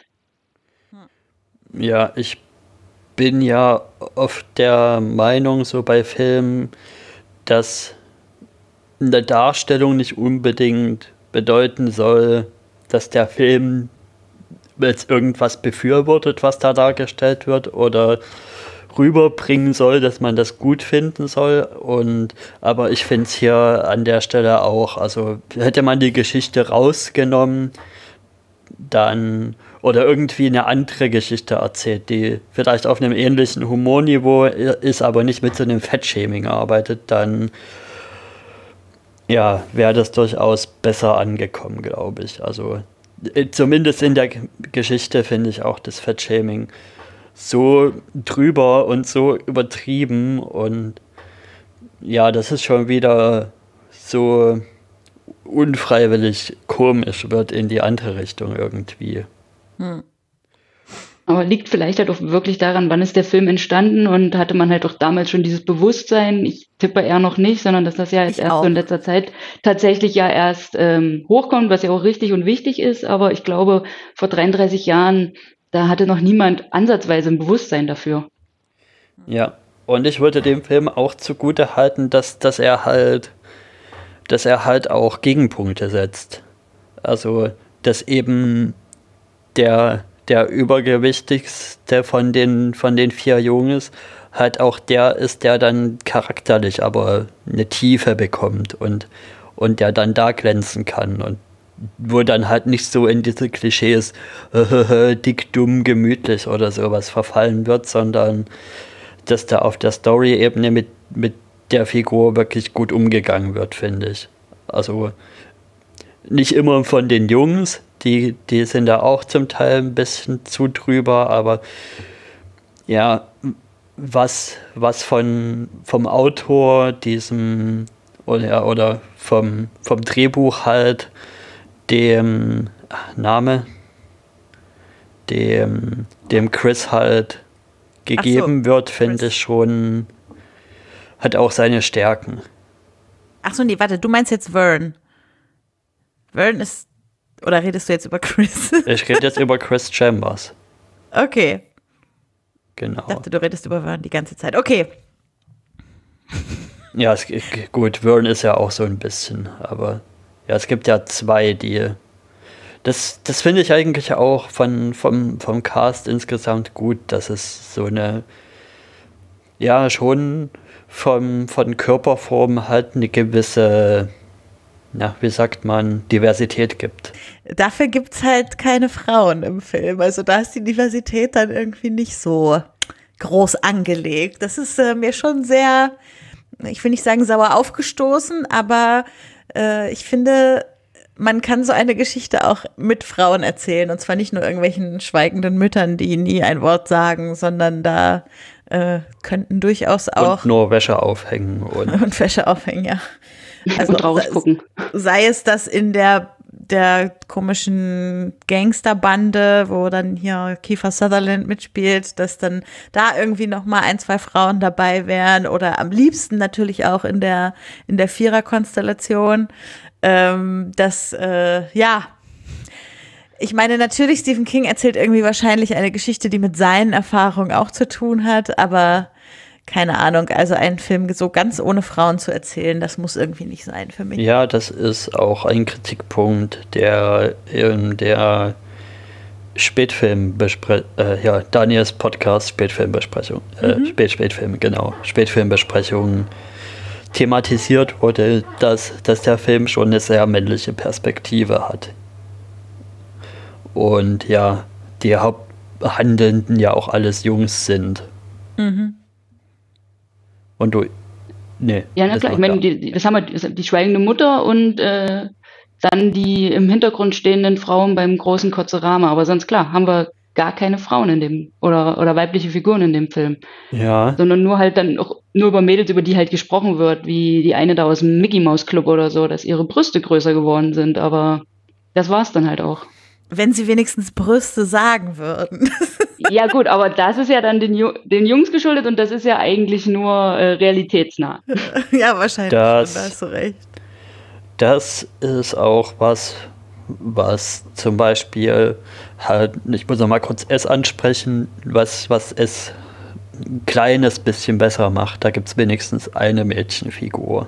Mhm. Beim Losers Club. Ja, mhm. aber da ist ja dann auch wieder dieses Missbrauchsding drin, ja. auf das sie dann halt reduziert wird, halt auch schwierig. Deshalb, heute würde man hoffentlich so einen Film eher mit einer 2-2-Konstellation oder so machen. Na, wobei, man ja. weiß es nicht. Oder mit einer 1-2 äh, oder einer 2-3-Konstellation. Auf jeden Fall, ja. Wahrscheinlich höher. Ja. Ähm, ich würde gerne noch mit euch über kurz über den Soundtrack reden, weil ähm, der Film heißt ja Stand By Me. äh, und zwar nicht, weil die Geschichte so geheißen hätte, sondern die hieß ja die Leiche, da The Body, aber so wollten sie den Film irgendwie nicht nennen, weil sie Angst hatten, dass die Leute entweder an Body Horror oder an was Sexuelles denken. Äh, und dann haben sie ihn halt Stand By Me genannt, wie das berühmte Lied, was ja dann auch bei den Credits am Ende läuft. Äh, und ich finde, dass das äh, ganz passend steht für den gesamten Soundtrack des, ähm, des Films. Also ich finde den sehr, der versetzt einen sehr gut irgendwie in diese Zeit zurück. Und wir sind ja auch, der Film wird 1986 na gut, also ausgestrahlt, also vielleicht 85 gedreht, aber die Spielzeit des Films ist ja noch viel früher. Das heißt, auch damals mussten sie ja irgendwelche Stilmittel suchen, um sich noch weiter zurückzuversetzen. Und da finde ich, ist die Musik ja immer ein sehr gutes äh, Vehikel dafür. Ja, also ich finde halt auch, dass ähm, der Soundtrack auch, also geschickt und aber auch als sparsam halt eingesetzt wird. Der ist halt jetzt auch nicht überladen damit, wie man es jetzt in, gerade, ich meine, die 80er sind ja gerade auch so in Filmserien, wo wir wieder bei Stranger Things sind, so ein ganz großes Ding. Und ich finde gerade zur heutigen Zeit wird halt äh, dieser Soundtrack und diese Referenzen auf den 80er und halt die Musik, wird es mir viel zu sehr eingesetzt und man vertraut viel zu sehr auf so einen Soundtrack. Und ich finde halt bei Stand By Me, wie du halt sagst, dass ähm, das so sparsam eingesetzt wird, dass man sich in die Zeit zurückversetzt gefühlt, aber halt auch nicht überladen wird damit. Ja. Mhm. Und wir hatten es in den letzten Folgen viel mit sprechenden Namen. Hier haben wir es halt mit einem sehr sprechenden Songtitel, der schon auch das klar rüberbringt in drei Worten Stand by Me, was, worum es da so geht.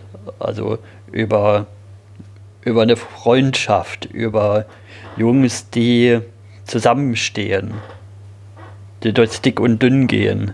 Mhm. Und ich meine, seien wir ehrlich, also Freundschaft ist schon das Hauptmotiv des Films am Ende. Also es geht zwar auch viel um diese Eltern-Kind-Beziehung oder Vater-Kind-Beziehung, aber äh, das, was diesen Film ausmacht, ist die Erzählung über die Freundschaft der vier. Und da äh, habe ich noch einen Punkt, den ich besonders hervorheben möchte, weil gerade so Hollywood-Filme, für die ist ja Freundschaft oft sowas, man muss sich schon seit Kindestagen kennen und dann mindestens 25 Jahre befreundet sein, um irgendwie am Ende der beste Freund, die beste Freundin sein zu können und keine Ahnung, Trauzeugin zu werden oder sowas. Äh, und dieses, dass es einfach verschiedene Phasen im Leben von Menschen gibt, in denen man unterschiedliche Bedürfnisse an Freundschaften hat und dementsprechend auch unterschiedliche Freundinnen und dass es okay ist, nicht jeden Freund, jede Freundin aus seiner Kindheit bis ins Alter irgendwie mitzuziehen und dass das die eigentliche Freundschaft, die zu der Zeit stattgefunden hat, nicht abwerten muss, dass man 15 Jahre später nicht mehr befreundet ist. Äh, das finde ich extrem stark am Film. Und das macht ja auch irgendwie diese, diese vorletzte Szene, wo dann der Computerbildschirm zu sehen ist, auf dem der Autor Gordy seinen Text schreibt und er sagt, ich hatte nie wieder solche Freunde wie die damals, als ich zwölf war. So, er sagt nicht, ich habe nie wieder Freunde gehabt oder ich habe nie wieder gute Freunde gehabt. Er sagt nur, ich habe nie wieder solche Freunde gehabt. Und das ist halt eine besondere Zeit, eine besondere Freundschaft, die dadurch nicht abgewertet ist, dass man sich danach nicht mehr gesehen hat, sondern es ist einfach trotz allem besonders gewesen. Und das, das ist so balsam für mich gewesen, dass es einen Hollywood-Film gibt, der das erzählt über Freundschaft. Das hast du sehr schön gesagt und das kann ich auch nur so ähm, äh, wiedergeben, weil halt gerade so aus der Zeit, in der ich halt 11, 12, 13 war, sind tatsächlich, also sind drei, drei Freunde übrig geblieben und da bin ich auch sehr froh, dass ich die habe, aber es sind so viele tolle Menschen in der Zwischenzeit äh, dazugekommen und viele auch wieder in Vergessenheit geraten, aber es ist nun mal so. Und ja, also hast das sehr schön zusammengefasst. Und ja, der Film macht das halt ganz toll. Gut, dann würde ich mal so in die Runde fragen, ob ihr noch Sachen offen habt. Habt ihr noch Sachen auf eurem Zettel stehen, die, die noch zu besprechen sind? Also ich habe tatsächlich noch so die Sache mit dem Reh, weil das ist ja dann nach dieser Nacht, die die Jungs ähm, da im Wald verbringen und dann Gordy ist halt schon früher wach, der Sonnenaufgang ist und dann sitzt er halt auf den, auf den Gleisen, liest einen Comic und auf einmal hat er halt diesen ganz stillen Moment ähm, mit diesem Reh, die beiden sehen sich an und ähm, sie haben wirklich so eine in, intime Stimmung und dann verschwindet das Reh wieder und Gordy sagt ja auch, er hat, also, oder der Autor dann in dem Fall, er hat bis zum heutigen Tag niemandem davon, von dieser Begegnung erzählt. Und ähm, was das so für eine Bedeutung hat, habe ich mich dann auch nochmal beim Sehen so gefragt, was, was diese Intensität dann auf einmal nochmal sollte. Hm, ja, finde ich spannend. Äh, ist gar nicht mir so stark im Gedächtnis geblieben, die Szene. Äh, ich, also am ehesten ist mir im Gedächtnis geblieben, da kommt jetzt wieder ins Spiel, dass ich quasi ja diesen Film geguckt habe mit allem popkulturellen Wissen, was ich so davor schon angehäuft habe, also erst jetzt. und äh, musste irgendwie daran denken, dass in den letzten Jahren öfter mal so Szenen mit Rehen auch in Filmen vorkamen, wie zum Beispiel bei ähm, Three Billboards Outside Ebbing, Missouri, wobei da war es, glaube ich, ein Hirsch, aber trotzdem da auch muss so ich eine, auch gerade dran denken. so eine Szene, die irgendwie wie so ein Magic Moment in dem Film war. Und äh, Da, ja, kann ich ich glaube, mich, da kann ich mich auch dran erinnern, dass wir da auch im Podcast überlegt Ja. haben, was soll das jetzt bedeuten, was Ja. soll das jetzt überhaupt, warum ist das da und sind, glaube ich, auch da nicht so wirklich auf eine Lösung Ja. gekommen. Ich wollte Ja. fragen, zu welchem Ergebnis seid ihr gekommen? also, Nee, also also, für, also für mich ist es. Ja. nee, sag du. Nee, also ich wollte nur sagen, also für mich war es halt in, in dem Moment, weil das passiert ja alles nach ähm, der Geschichte, die Chris mit dem Milchgeld und allem drum und dran. Und also, wie es halt dann immer so ist, so ein, einfach so ein Schimmer von Hoffnung, dass es halt noch was Gutes, was Reines in dieser Welt gibt, weil die Jungs ja durch die ganzen ähm, Vatergeschichten, die wir ja jetzt schon besprochen hatten, ja eigentlich auch nur so viel Negatives, dann auch hier Ace und seine Freunde, die die Jungs ja auch drang, drangsal, drang, wie heißt das Wort? Drangsaliert. drangsalieren, danke. Und dass sie ja eigentlich mit dem Hintergrund unterwegs sind, okay, wir suchen jetzt hier die Leiche eines Jungen, also eigentlich nur schlechte Dinge und dann hatte ich halt so das Reh, das vielleicht für noch irgendwas Positives und das Schönes in der Welt steht. Ja, das kann ich mir gut vorstellen, zum Beispiel als Lesart. Also gerade weil Rehe ja grundsätzlich irgendwie für so eine gewisse Reinheit und Unbeflecktheit und so stehen, ist halt auch ein, ein Babytier, also muss auch noch erwachsen werden und so, dass man da gewisse Parallelen dann irgendwie aufmachen kann. Ja, nochmal als kleine Side-Tangente, wo das ist mir jetzt gerade so in den Kopf geschossen, weil das ja in der Serie nämlich auch so dieses Reh-Symbol auftaucht. Und das fällt mir jetzt erst so auf, dass es, wo wir jetzt drüber reden, dass es ja ein Reh-Symbol ist und das ist bei Bojack Horseman mit Charlotte. Stimmt, da gibt's auch ein Reh. Du hast recht. Wo man tatsächlich eindeutiger sagen kann, was da die Bedeutung und was da dahinter steckt. Aber das ist für eine andere Sache, eine Diskussion. Ja, ja, ich glaube, das ist hier eher Ja. das, was wir jetzt schon so darüber gesagt haben. Schön. Gut. Und wenn wir jetzt alles von unseren Zetteln entfernt haben, kommt ja, steht ja nur noch die Abschlussfrage an. Und das ist was an dich, Luise. Und zwar, Mhm. warum ist Stand By Me für dich persönlich? Jetzt kommt das Persönliche. Warum ist es für dich persönlich ein Filmklassiker? Okay, also ich habe es ja schon immer mal angedeutet. Also ich habe Stand By Me das erste Mal ähm, gesehen, da war ich halt vielleicht so elf, zwölf. Also so in dem, in dem Alter der Jungs. Und, und das Abenteuer, was sie halt da erleben, das hat mich seinerzeit halt einfach gepackt. Und ähm, da ich in der Zeit halt auch nicht unbedingt das beliebteste Kind auf dem Schulhof war, konnte ich mich halt auch in bestimmten Situationen ähm, leicht in den Jungs halt wiederfinden, beziehungsweise wollte ich dann halt auch ähm, in so einer Zeit dann halt auch so ein Abenteuer äh, in den Sommerferien erleben. Und so wurde halt bei mir halt auch die Bindung zum Film immer größer. Und ich, ich komme halt auch aus einer Kleinstadt und da gibt's in der Nähe auch einen See und an, in einem Waldstück, an dem Schienen langlaufen.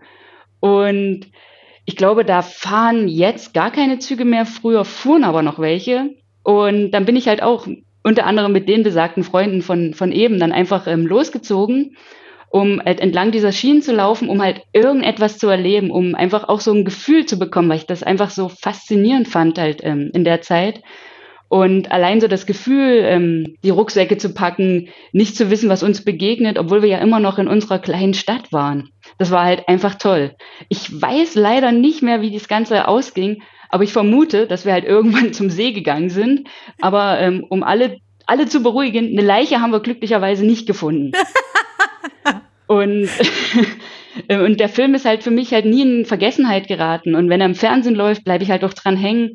Und ich fühle mich halt auch heute noch und jetzt auch, wo ich ihn jetzt wieder gesehen habe, schon nach einer langen Zeit, halt immer noch total verbunden damit.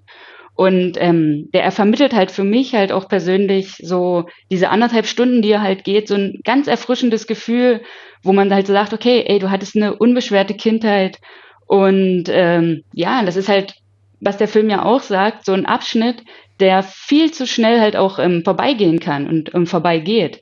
Und das ist halt so die Bindung, die ich dazu habe und wie gesagt, dann noch das Buch dazu gelesen und ja, es ist einfach ähm, ganz toll, muss ich sagen. Und darum ist es so persönlich für mich halt auch ein absoluter Filmklassiker. So eine schöne Geschichte haben wir selten gehört an dieser Stelle, muss ich sagen. Ja, ja dann danke, dass du es mitgebracht, dass du den Film mitgebracht hast. Das war ja wieder mal einer von meiner Bucketlist, den der jetzt weggestrichen ist, also und auch einer, der sich gelohnt hat, mal wieder den gesehen zu haben. Sehr, sehr gern. Fall. Das freut mich zu hören. Hm. Endlich, nachdem ich so oft bei den Cinematic Smash Brothers gegen diesen Film argumentieren musste, ohne ihn gesehen zu haben, habe ich ihn jetzt auch mal gesehen.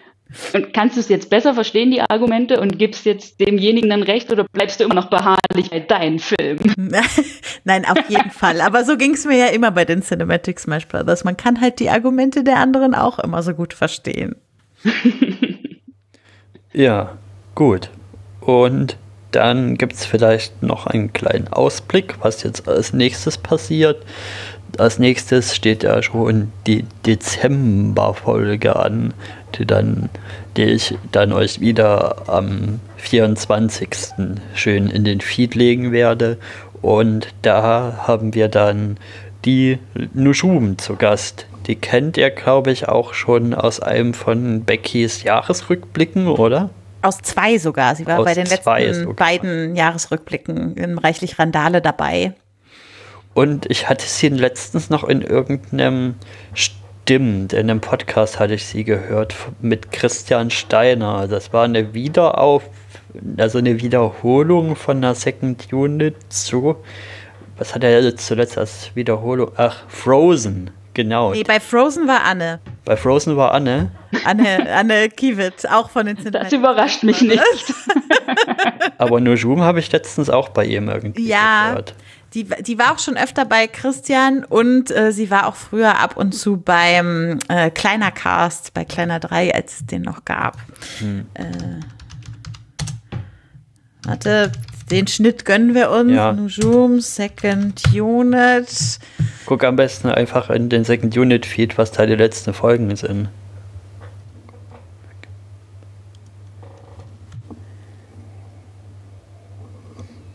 Also, sie war bei Tribute von Panem. Stimmt, Tribute das, von Panem habe ich, ja.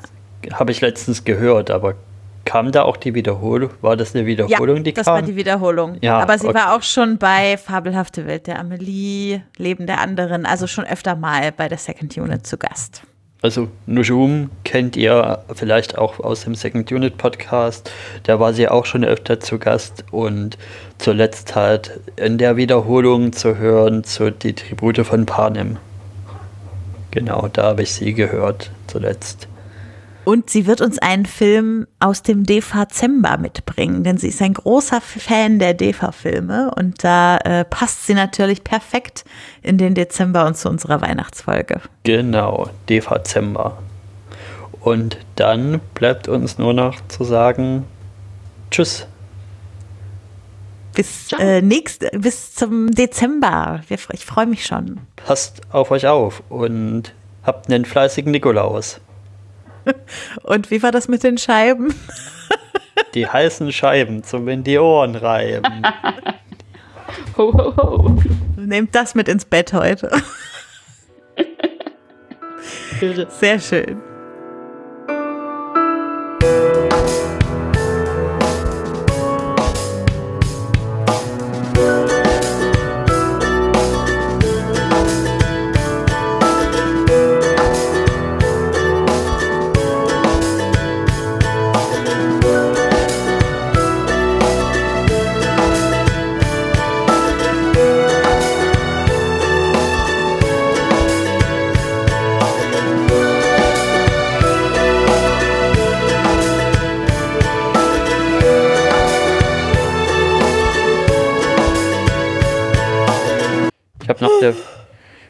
Noch eine Frage an, an euch beide, weil mir das ist, ist mir das jetzt letzt, letztens aufgefallen. Und vielleicht fällt euch da ja was ein. Es geht um Zeichentrickserien. Und es ist mir halt aufgefallen, wenn ich mir jetzt so angucke, es gibt ja Steven Universe, es gibt My Little Pony, es gibt jetzt She-Ra. Und was, hat, was haben diese Serien alle gemeinsam? Die haben alle einen sehr diversen Cast an ja. tollen Frauenrollen.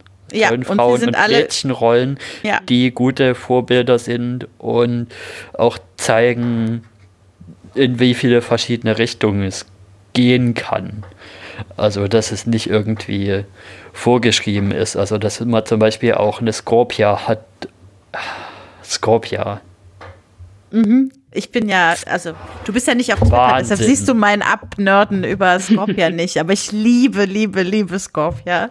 Ja. Das ist ein großartiger Charakter. Ich habe mich so gefreut, dass, dass sie jetzt endlich, dass sie es jetzt endlich gerafft hat und aus dieser abusiven Ketra-Beziehung ja. rausgegangen ja. ist. Das war so wichtig. Ja. Bis dahin. Diese Folge überhaupt, ich weiß, das ist, glaube ich, die sechste von der vierten Staffel, wo sie da am Anfang in ihrer täglichen Routine gezeigt wird und äh, ach, es ist so schön mit ihrem, mit ihrem Roboter, mit dem sie da unterwegs ist. Oh. Ja. Und aber was mir da halt an Frage kam, ist, gibt es sowas überhaupt für Jungs? Also klar, es gibt mehr als genug Serien mit hauptsächlich männlich besetzten Cast. Mhm. So ist es nicht, aber gibt es Serien, die auf der anderen Seite ähnlich divers sind und ähnlich verschieden positive Männerbilder zeigen. Hm. Ich gucke ich dann ich wahrscheinlich nicht. nicht. so. Ich gucke halt Zeichentrickserien dann, wenn sie genauso sind wie diese, so ja. ungefähr. Das ist runter. Ja, und ich meine, Steven ist ja ein Junge. Also der ja. ist natürlich einer und dann gibt es vielleicht noch Lars in der Serie so, aber das ist mir klar, das ist nicht im Ansatz so divers wie die Frauenrollen, die da sind. Aber immerhin ist es eine ein sehr schönes Vorleben von was Maskulinität ohne dieses toxisch davor sein kann. Ja. Also von daher. Ah, da habe ich ja neulich auch erst einen Artikel drüber geschrieben. Wie schön. Ja.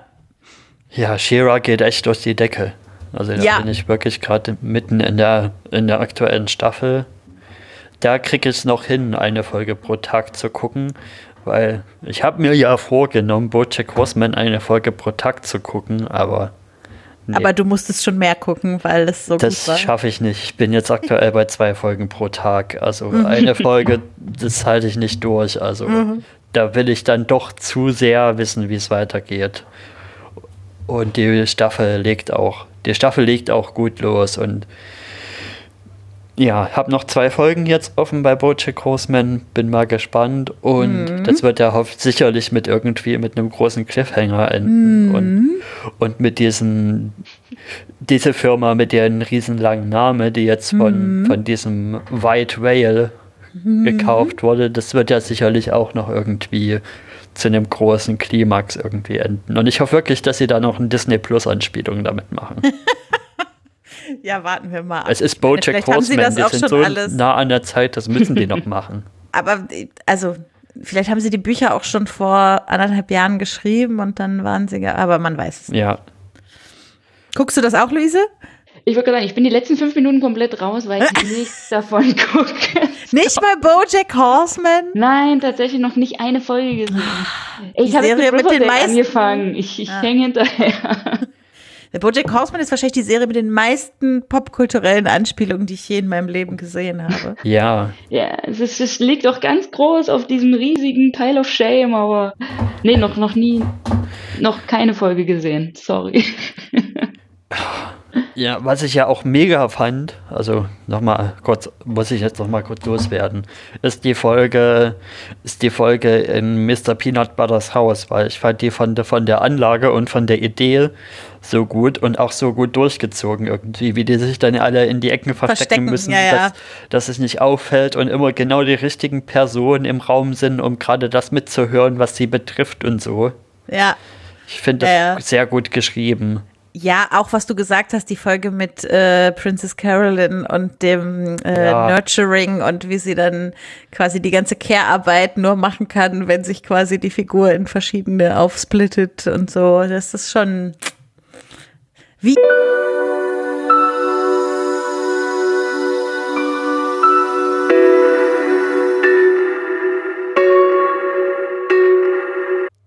ich starte jetzt auch schon mal die Aufnahme. Ja, sehr Und gut. dann können wir ja mal ein bisschen das Warmquatschen machen und das erste Outtake direkt abhandeln. Du musst nämlich wissen, Luise, wir quatschen uns immer vorher warm und das wird dann hinterher als Outtakes dahinter geschnitten. Ja, ja, das habe ich mitgekriegt. Ich habe ja tatsächlich es geschafft, eine Folge zu hören, die letzte. Die äh, Ice White Shut war das, ne? Genau, die du, die du empfohlen hast, netterweise. Ja. Und manchmal Mochte kommen die auch Sachen von hinterher noch in die Outtakes. Ja, auch das. Was? Das stimmt. Passt Was? halt auch manchmal. Das finde ich ja wirklich nach wie vor eins der Features, die Windows hat, die ich beim Mac sehr vermisse, Welches denn? ist der Soundmixer. Also, dass man, wenn man irgendwie auf, den, auf das, wo man halt die Lautstärke hoch und runter zieht, mit irgendeiner Tastenkombi drauf geht, kann man für jedes einzelne Ausgabegerät, nee, für jede einzelne Quelle den, den Ton einzeln einstellen und muten oder so. Also für jedes einzelne Programm. Ich habe ehrlich gesagt, glaube ich, mit einem Windows-Computer noch nie ein Mikrofon betrieben. Deshalb. äh, keine Ahnung. Also, hallo liebe Hörenden, denn wenn ihr bis jetzt durchgehört habt, kommt nach diesem Outtake nichts mehr, dann könnt ihr euch jetzt schon abschalten, also abschalten, wie, wie Peter Lustig sagt, wenn, wenn euch das Thema nicht interessiert, denn das Thema, was es kommt, ist Fußball und Auswärtsfahrten, denn ich war ja beim DFB-Pokal. In Berlin. In Berlin. Uh. Genau. Da war richtig was los, oder? Im Olympiastadion. Boah. 7, 9, nee, wie ist das Spiel ausgegangen? Es ist im Elfmeterschießen ausgegangen, ja. ja. Das war also von, von der Dramaturgie ist das echt eins von den Spielen, wo man sagt, das ist was, wo Werbung für den Fußball quasi, weil erst geht, geht der Favorit in Führung, dann wird es noch gedreht. Nee, wir sind ja erst in Führung gegangen. Dresden ist ja erst in Führung gegangen. Dann hat es Hertha wolltest sagen, ihr gedreht. wart der Favorit. Dann gibt es einen Elfmeterschieß, also ein, ja, einen Strafstoß. Dann geht es in die Verlängerung. Da haben wir sogar noch mal geführt. Nee, dann hat Hertha geführt und dann haben wir noch einen kurz vor Schluss irgendwie noch. Ja, also es war sehr hin und her auf alle Fälle. ja, aber ich will eigentlich mehr über das Stadion reden. War der schon mal im Olympiastadion? Ja, oder? Ja. Sehr oft an sehr kalten Tagen. Es zieht. Und was mir als erstes aufgefallen ist, ist, dass das alles zum einen irgendwie enger ist, als es im Fernsehen rüberkommt, aber zum anderen auch steiler ist, als ich es irgendwie erwartet habe. Also es ist mehr so gedrungen und es geht tatsächlich mehr in die Höhe, als es im Fernsehen irgendwie rüberkommt, was ich sehr interessant finde. also ich war da jetzt ja mittlerweile nicht nur zum Fußball, sondern auch mal zum Leichtathletik zum Beispiel. Ja. Und da äh, finde ich das äh, ganz angenehm mit der Höhe. Also da saß ich auch ziemlich weit oben und äh, man hatte einen sehr guten Blick auf Stabhochsprung und Weitsprung gleichzeitig, obwohl das an sehr unterschiedlichen Orten im Stadion war und so. Ja. Also dafür ist die Höhe dann sehr praktisch durchaus, wenn man an sehr unterschiedlichen Orten gleichzeitig Dinge verfolgen will. Ich sage auch nicht, dass es zu hoch ist. Also da gibt es Mhm. ja durchaus noch viel höhere Dinge, wie die Allianz Arena mit drei Rängen oder so. Oder Barcelona. Ich meine wo die nur- Gästefans ganz oben sind. Ich meine nur, ich habe es mir irgendwie vorgestellt, dass es mehr in die Breite geht als in die Höhe und man noch weiter weg sitzt. Aber das war es zum Glück nicht. Und was mir noch aufgefallen ist, ist, also es war ja ein Abendspiel, also ich finde die Beleuchtungsgestaltung da insgesamt sehr schön mit den, mit den, mit diesen Treppen und den Gängen, wie man da auch hochgeht in den zweiten Rang und so. Aber Was dir alles auffällt. ich finde das auf der anderen Seite ein bisschen schon ein bisschen, das, dieses Stadion atmet schon auch die Zeit, in dem das gebaut wurde. Also wenn du da hinten rumgehst bei den, bei den, beim Marathontor, dann stehen da solche riesen Betonsäulen. Ja, ja. und das fand ich schon echt okay. Ja. Naja, was willst du machen? Die stehen da halt, ne? Hm. Abreißen wirst du sie raus- nicht. hinten raus hat man ja auch noch ähm, dieses Becken, wo dann halt auch noch die ganzen Schwimmsachen sind. Ja, das haben, haben, haben wir wahrscheinlich nicht sehen können, weil es ja schon, war ja schon dunkel. Und äh, es war ja auch wahrscheinlich zu kalt, als dass da im Freibad noch Wasser wäre. Im mhm. Sommer ist das ja, da gehst du da ums Stadion rum und neben dir springen die Leute vom 10-Meter-Turm. Also das ist schon ganz lustig, muss ich sagen. Ich finde das ganz angenehm, dass es so ein Stadion ist, wo man raus kann in der Pause. Also wo man quasi außen rumlaufen kann und nicht die ganze Zeit sich auf irgendeinem Gang befindet oder so. Es sei denn, man ist Gastfan von äh, Schalke 04, weil da wirst du nämlich auch eingesperrt. Da kannst du nämlich in der Regel nicht rumrumlaufen, hm. sondern dann bauen sie so einen kleinen Bauzaun ringsrum und dann gibt es halt nur einen Weg rein und raus. Ach, du meinst wegen dieser lächerlichen Fanfeindschaft von Hertha ausgesehen. Genau, diese einseitige Rivalität. Schalke hat überhaupt keine Ahnung, was die von uns wollen. Sehr schön. Und Sehr schön was wollte ich noch erzählen von. Vom Spiel? Vom Spiel. Ach ja, genau. Ich wollte noch ranten über diesen Stadion-DJ. Der war ja mal echt Panne. Also, Gibt es denn gute Stadion-DJs? Also nicht so Panne in dem Sinne, nicht so Panne in dem Sinne, dass der irgendwelche peinlichen Schlager uns uns uns Mucke gemacht hat, sondern dass der so ja mehr gewollt als gekonnt auf Disco-DJ gemacht hat und da irgendwelche, ja, die ganze Zeit auch quasi in der Halbzeit und vorm Spiel die Kamera auf, auf seine Turntables gerichtet waren und die Musik fand ich aber eher langweilig. Das war so, so minimal. Das, das ist auch was, wenn ich jetzt mich erinnere an die, an die DFB-Pokalspiele Heimspiele für Dynamo. Da wurde schon immer Musik rausgesucht, die ich irgendwie der Stimmung und dem, der Bedeutung vom DFB-Pokal irgendwie angemessen fand. Aber das ist wahrscheinlich für einen kleineren Verein auch nochmal was anderes als für Hertha dann. Naja, wo man sich fragt, ist Hertha ein großer Verein? Nur weil sie ein großes Stadion haben? Hm. Aber äh, was ich sagen muss, äh, alte Försterei, richtig gute Musik in der, in der Halbzeitspause und halt auch davor. Ähm, kriegst du auch auf Spotify, auf Spotify immer die Playlists. Also Spotify sagen, ist auch schön. Spotify?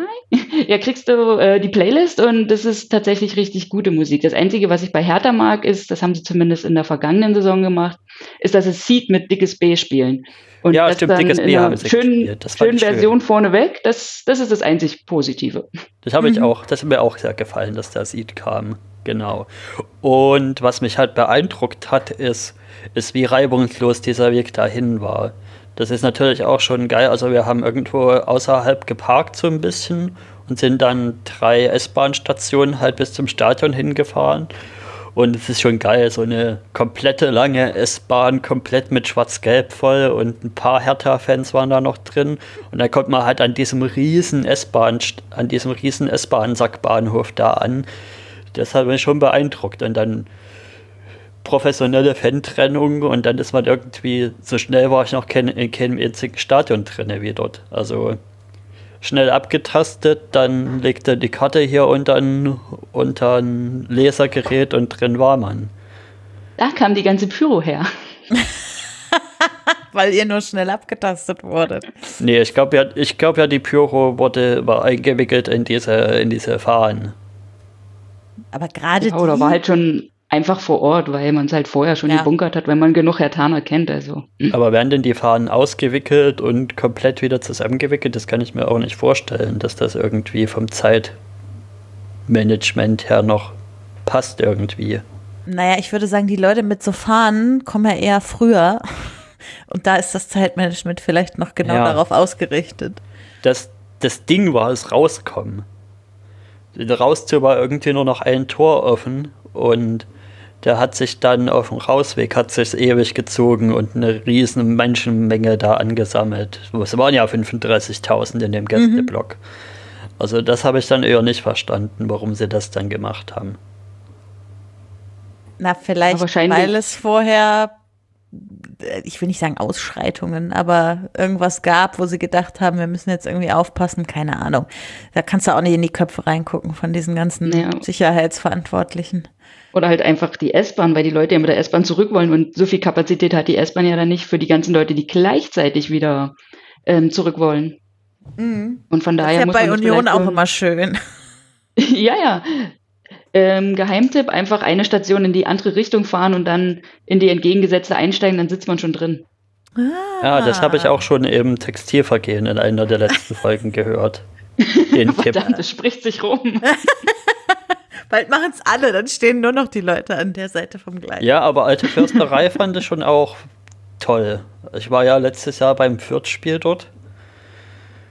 Und ja, das, das hatte mir echt gefallen, auch zu sehen, wie da war ja was mit diesem, mit dem Vorkommnis im Gästeblock, dass da die Waldseite aufgehört hat, hier organisierten Support zu machen und deswegen war es ja mehr oder weniger still von der Seite, aber da es ein Stehblockstadion ist, ist einfach von der Gegend gerade ständig immer wieder was aufgebrandet und das hast du wahrscheinlich in einem Sitzblockstadion einfach nicht. Ja, das stimmt okay. wahrscheinlich. Ja. Außerdem gibt es da die beste Stadionwurst bei Union.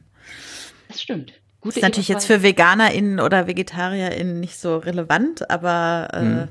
für mich schon. Wobei so, natürlich ja, nichts über die Curry, die VW-Currywurst bei Wolfsburg geht, das muss ich jetzt sagen. Und wo du das Thema Bengalos angesprochen hast, ich war ja noch nie so nah dran. Also ich saß rechts vom, vom, auf, vom Blick aufs Marathontor hin saß ich rechts da, so ein bisschen, so ungefähr auf Höhe der Eckfahne und ich finde, die Dinger machen schon ordentlich hell, das hätte ich nicht gedacht. Also so hell, dass es wirklich so aussah bei meinem Nachbarn, noch als wären die von einem riesigen Scheinwerfer irgendwie angeleuchtet und, und auch ordentlich warm noch auf die Distanz. Ja, ja, also auf jeden Fall. Ich hatte es ja auch schon bei einigen ähm, Fanmärschen, wenn wir halt auch äh, international unterwegs waren und ähm, also die Dinger, die ballern schon ordentlich. Also hatte ich auch am Anfang unterschätzt, aber ist schon ganz schön heftig. Und wenn du dann irgendwie 20, 30 auf einmal abfackeln, das hat schon richtig Wucht dahinter. Mhm. Ja, und ich habe ja da noch gedacht, ach, und also müssen die die jetzt noch werfen, aber die haben sie ja wenigstens so geworfen, dass die in der Luft ausgegangen sind. Und dann sehe ich die Bilder von, vom, vom Stadtderby am Wochenende, wo ich dann auch irgendwie gedacht habe, okay, vielleicht war da bei Hertha auch so ein bisschen die Ansage, okay, was auch immer für Provokationen da kommen im DFB-Pokal, schluck die runter und dann lassen wir das alles bei Union raus. Ja, ja, auf jeden Fall. Also, naja, egal was da los war, auf beiden Seiten, also es kann man auch nicht mehr rechtfertigen. Einfach ja. nur Vollidioten auf beiden Seiten, das geht gar nicht. Ja, und bevor ich erzähle, was als nächstes bei mir kommt, Becky, du warst ja irgendwie beim Früfftreffen, ne? Wie war's? Ha! Das war ein Traum, sag ich dir. Äh, das war ja nur zwei Tage. Wir waren in Köln. Äh, 13 von uns waren da. Ähm, das ist eine ganz schön gute Quote, finde ich. Aber wir haben es ja auch schon länger geplant jetzt und wir haben es extra auf ein ähm, Länderspiel Schrägstrich DFB-Pokalwochenende gelegt. Also, dass es kein Liga-Wochenende war, weder für die Frauen noch für die Herrenfußballfans. Ähm, genau, wir waren in Köln bei der Deutschen Sporthochschule im Gästehaus äh, mit dem nettesten ähm, Personal am Tresen, das ich jemals erlebt habe. Ich habe hier auch gerade den Brief von Uli vor mir liegen. Uli war der Mann von der Cafeteria, der uns Kaffee geliefert hat. Der hat mir noch eine Rechnung geschickt hier. Nein, das war wirklich ganz toll. Also das ist äh, wir haben ganz viele neue Ideen für nächstes Jahr schon. Wir haben quasi schon einen Sendeplan bis August, wenn nicht noch irgendwelche aktuellen Sachen dazwischen kommen und äh, haben ganz viel schöne Sachen miteinander gemacht und äh, uns gegenseitig gezeigt, wie man Hasenohren an Instagram Stories setzt und äh, jeder konnte, jede konnte ein bisschen von jeder irgendwas lernen. Das war wirklich sehr schön. Wir haben coole feministische Fußballsticker ausgetauscht und ähm, ja, was man halt so macht bei einem Frauenfußballtreffen. Ja, toll. Und heute waren wir im Radio, live wieder mal bei, bei Deutschlandfunk, bei in, äh, Medias Res. Die haben einen Beitrag über uns gemacht. quasi so neun Monate friff und äh, wie ist es denn jetzt eigentlich so? Hm? Aufregend. Schreiben mir plötzlich Leute auf WhatsApp, Rebecca, du bist im Radio. Alles erreicht. ja. Aber 13 von wie vielen seid ihr? Äh, ja, es kommt ein bisschen drauf an. Das ist immer so ein bisschen Fluktuation, kommt eine dazu, geht eine, aber ich würde mal sagen, so 23, 22 sind ah, okay. aktuell. Ja. ja. Das ist ja mhm. gute Quote. Und ja, dann habt ihr euch noch über eure besten Bengalo-Tricks und so ähm, ausgetauscht, natürlich. natürlich, und worüber sonst? Wie man den Gästeblock stürmt und so ein bisschen mhm. das gegnerische Stadion zerstört. Ja, überhaupt so ein paar Tricks für die Auswärtsblöcke in den jeweiligen Stadien und so. Recht so. Ihr müsst euch auch ja, Platz schaffen. Ich fand die Stadionfolge auch sehr schön zum Anhören. Ja, das wird Christelle freuen. Mit, mit auch noch der ich will sagen, Ordnerin. Ja, Ordnerin. Ja. Aus Mainz. Aus Mainz, ne? Ja. Genau. Und mit der Handtaschendiskussion. Ja, die, die verfolgt uns ja seit Folge 1 quasi. Da mit kam sie ja mal so aus Versehen. Apropos Stadionwurst, ne? Ja, ja. Kann man mal anhören, die Folge. Es äh, macht Spaß. Habe ich ja auch als, das ist ja das Schöne, wenn man mit so vielen Leuten podcastet, dass man nicht jede Folge selber macht und deshalb auch welche anhören kann als Hörerin. Weil eigentlich haben wir den Podcast ja gemacht, um sowas zu hören. Hm. Das gab's halt nicht. Also. Wie es halt so immer ist, ne? Man, mhm. man macht dann, weil es das noch nicht gibt. Ja, genau. Das äh, eins von den Punkten, also das mit der Handtaschenschlange fand ich ja auch ein bisschen komisch, aber was ich, was ich auch immer gut finde bei Stadien, das ist mir halt aufgefallen, bei Nürnberg beim Auswärtsblock haben die das gemacht, ist, dass, dass man getrennte Eingänge hat mit OrdnerInnen, wo nur Frauen hingehen und mit Männer, also mit Männerordnern, wo halt Männer hingehen zum Amt abtasten, was halt einfach schneller geht insgesamt. Mhm. Finde ich. Ist gar nicht in so vielen Stadien so, glaube ich. Ja. Bei uns stehen sie halt auch in Zweierreihen. Zumindest Aber uns stehen im die Frauen dahinter quasi. Ja. Also die Abtasterinnen sozusagen. Genau. Und man wird dann so durchgewunken. Die Abtasterinnen. Ja, ja, auf Schalke auch. Die Abtasterinnen und Rucksack- und Handtaschenguckerinnen, genau. Stimmt. Aber man darf ja mittlerweile auch eh nicht mehr mit so großen Rucksäcken rein wie früher. Von daher. Ja. Ich weiß noch früher, wenn ich mit meinem Papa und meinem Bruder im Stadion war, dann hatten wir den großen Rucksack mit Essen und Getränken und so dabei. Das geht heute alles gar nicht mehr. Ja, extra ein bisschen früher, damit man sich noch hinsetzen kann. Und dann haben wir irgendwelche geilen Unterwegsstullen, die es so zu Hause nie gab, sondern nur, wenn man unterwegs war, gemacht und so. Da brauchte man noch keine Stadionwurst, weil man das Beste dabei hatte. Aber in die, in die Pouch passt das halt nicht rein. Ne? Hm. Und aufs Wochenende freue ich mich ja auch. Da geht es auch wieder nach auswärts. Wo fährst du da hin? Da geht's zum Volksparkstadion. Da spielt ei, ei, ei. wir dann, uh. da spielt Dresden dann beim HSV. Ja. Mhm. Da war halt auch so ein bisschen der Gedanke, ja, wann kommt man das nächste Mal hin? Meinst du, weil sie wieder aufsteigen? Wenn der HSV wieder aufsteigt, Genau, oder wenn irgendwas anderes Unerwartetes passiert. Du meinst, wenn Dresden absteigt? Das will ich jetzt nicht so laut sagen. es geht in beide Richtungen. Ja. Ja, auch Hamburg, ja, schönes Stadion. Ich finde es ein bisschen Sieht weit aber weg. auch sehr.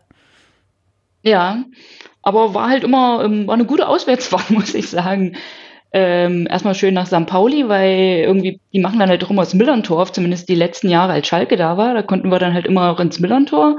Und dann gab's von dort an äh, Busse, die uns dann direkt ins Volksparkstadion gefahren haben und halt auch wieder zurück. Das war dann schon ganz schön, weil du noch einen ganzen Tag halt schön auf St. Pauli verbringen konntest. Okay. Mhm. Das, das hatte dann halt praktisch. der Fett, das hat so ein Fanclub halt, äh, so ein Schalke-Fanclub aus Hamburg hatte das halt immer organisiert. Und dann haben die echt so ähm, als Millern-Tor aufgemacht. Du konntest halt auf die Tribüne, da war dann immer noch mit Einsingen und allem drum und dran. Äh, Stadionwurst vorab essen, da muss man es nicht beim HSV tun. Und Bierchen trinken und dann war das immer ganz praktisch, muss ich sagen. Aber machen sie natürlich nicht für jeden, ne? ja, das glaube ich.